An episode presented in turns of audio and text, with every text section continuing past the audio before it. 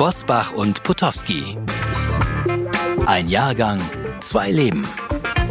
Der Podcast. Tag zusammen. Bosbach.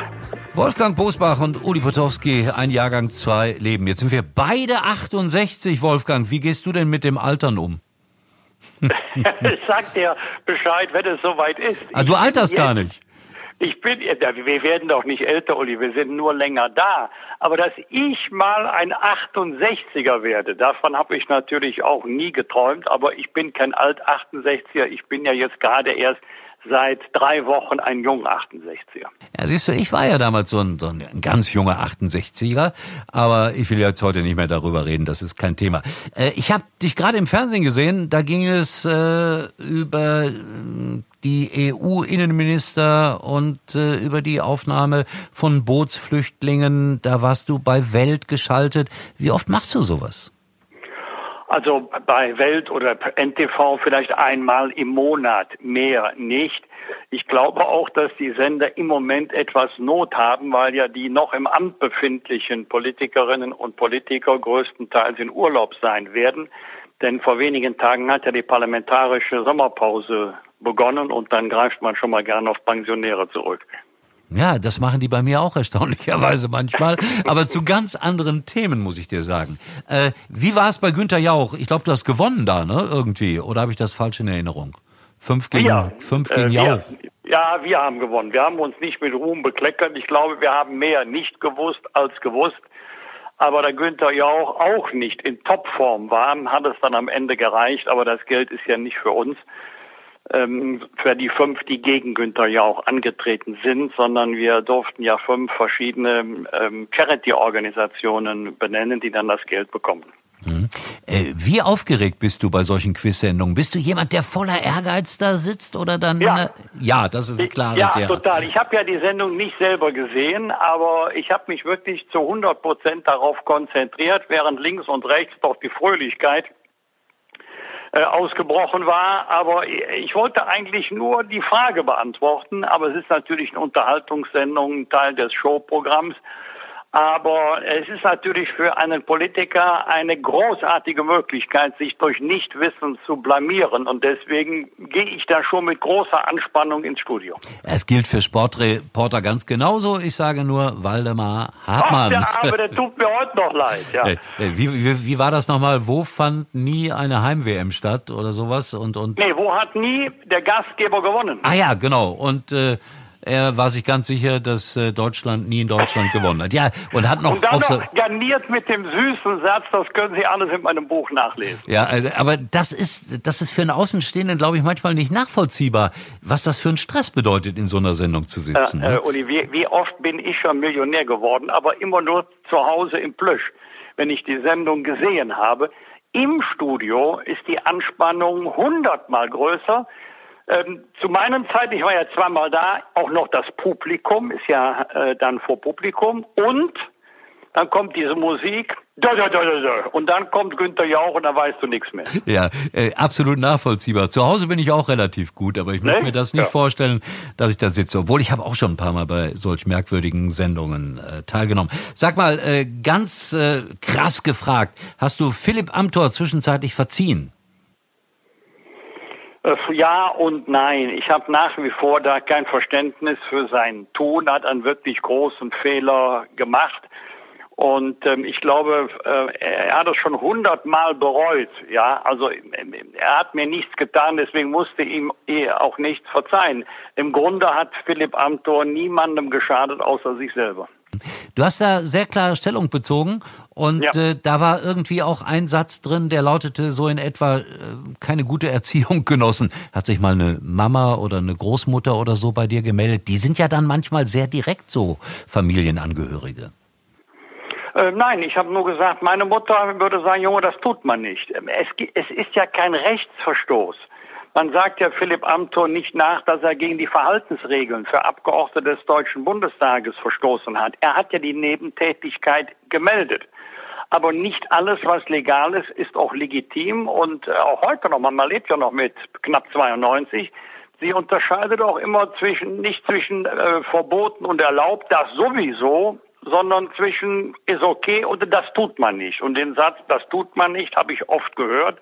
Und wenn er mich gefragt hätte, hätte ich auch gesagt, Philipp, ist nicht verboten, tut man aber nicht. Mhm. Ich habe ihn gesehen jetzt, das ist ja auch ein bisschen gemein, was dann so passiert heutzutage in den neuen Medien.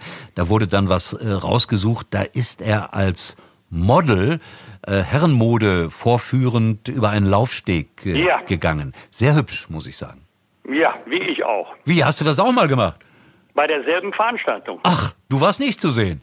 Schade. Äh, ja, dann hast du was verpasst. Ja, ich war damals gemeinsam mit Wolfgang Kubicki unterwegs. Das ist eine Veranstaltung in Frankfurt, die findet einmal im Jahr statt. Kleider machen Leute und das ist eine Charity-Veranstaltung. Und dann, also jetzt ist doof, was ich es selber sagen muss, aber dann kommen prominente Models mit Profi-Models, waren wir damals unterwegs. Äh, die halb ernst, halb im Spaß Mode des Ateliers Görner vorführen. Stefan Görner ist der Mitveranstalter. Und da gibt's keine Gage, im Gegenteil, da ähm, wirbt man Geld ein für karitative Organisationen. Hm. Was hast du getragen? Einen gedeckten dunklen Anzug? Äh, unter anderem zum Schluss hatte jeder einen Smoking. Das an. ist immer gut. Äh, jawohl, und ähm, nee, das war ein, eigentlich Alltagsmode, Kombinationen, mal ganz was ganz anderes, frische Schnitte, enge, also was, was mir so gar nicht so liegt, so besonders, ist ja heute ganz körperbetont, enge Schnitte, Hose nicht so lang und so weiter, aber man will ja dann auch modisch rauskommen, also habe ich mich da reingezwängt. Also körperbetont ist eine Sache für mich. Ich mache da immer mit bei Mode für Mollige und ich muss sagen, äh, das passt. Zu mir passt das. Also ich passt kann, das, ja, ja, ja. Mode Gut. für Mollige, da bin ich absolut dabei.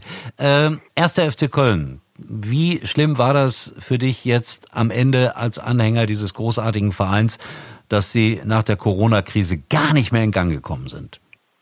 Ähm, ich glaube nicht nur nicht in Gang gekommen, sie haben auch kein Spiel mehr gewonnen. So ist es. Und ähm, enttäuscht war ich äh, von dem 0 zu 2 gegen Union Berlin, aber maßlos enttäuscht von der Klatsche in Bremen. Denn äh, da ging es ja auch noch vor allen Dingen für Düsseldorf um etwas.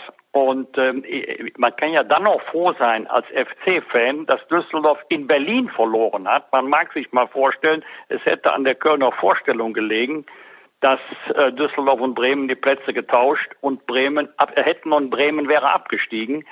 Man kann auch in Bremen verlieren. Man kann auch gegen eine Mannschaft verlieren, die ganz unten drin steht. Aber so nicht und mit 1 6 schon mal gar nicht. Ja, ja, das war bitter. Aber Bremen hat die Klasse erhalten oder warst du mehr für Heidenheim?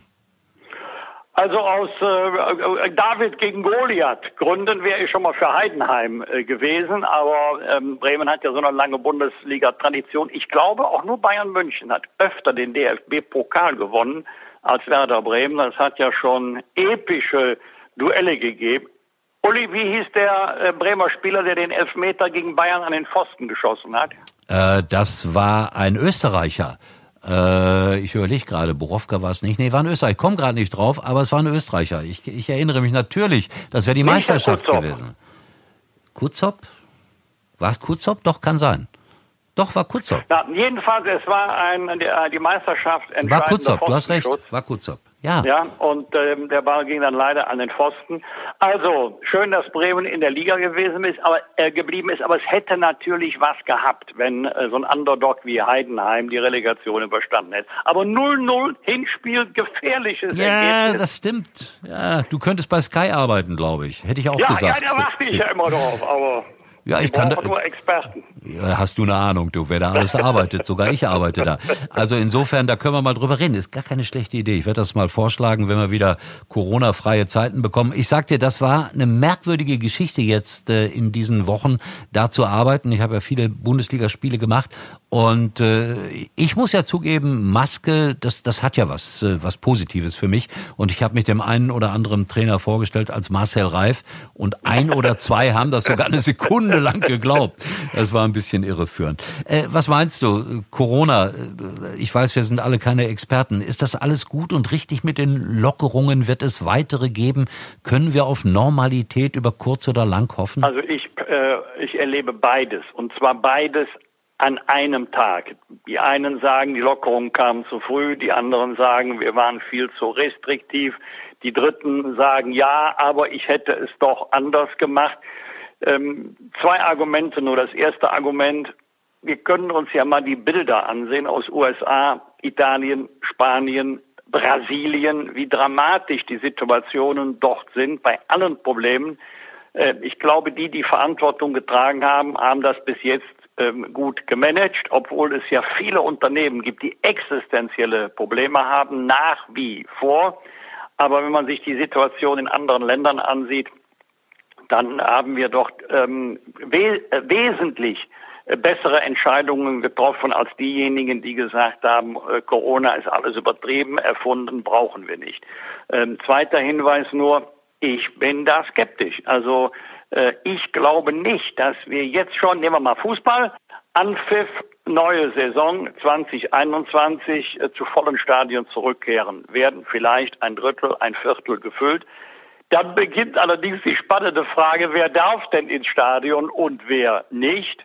Und äh, die Rheinländer achten natürlich auf den Termin 11. im 11. Da bin ich auch skeptisch, ob wir die nächste ähm, Session so feiern können, wie wir das ähm, über Jahrzehnte machen.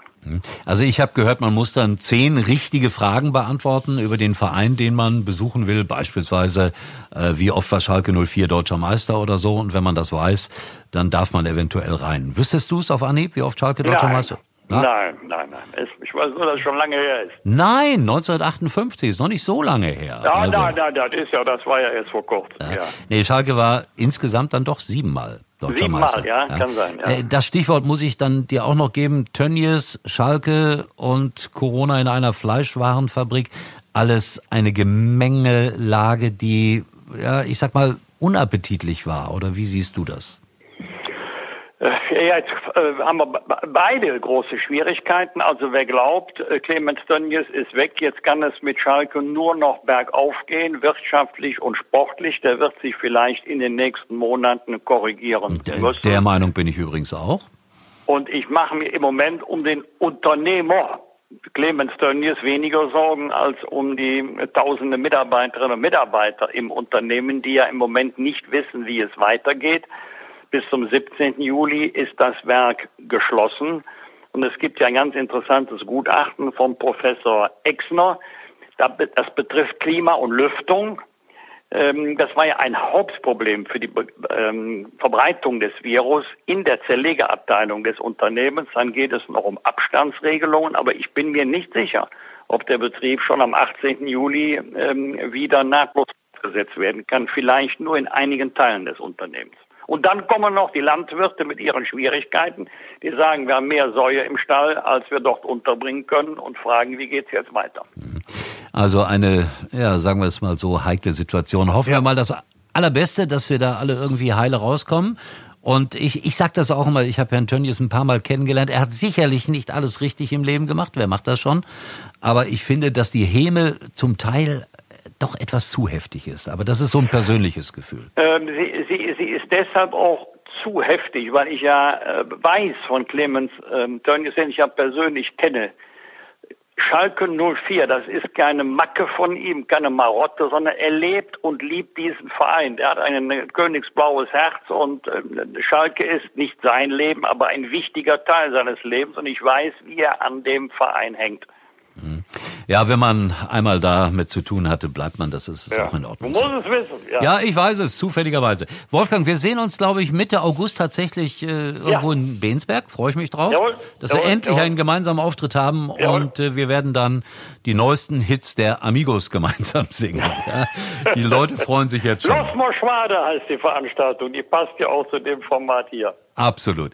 Wolfgang, ich danke dir für unser kurzes Update. Ich melde mich einmal im Monat bei dir. Und Alles Gute.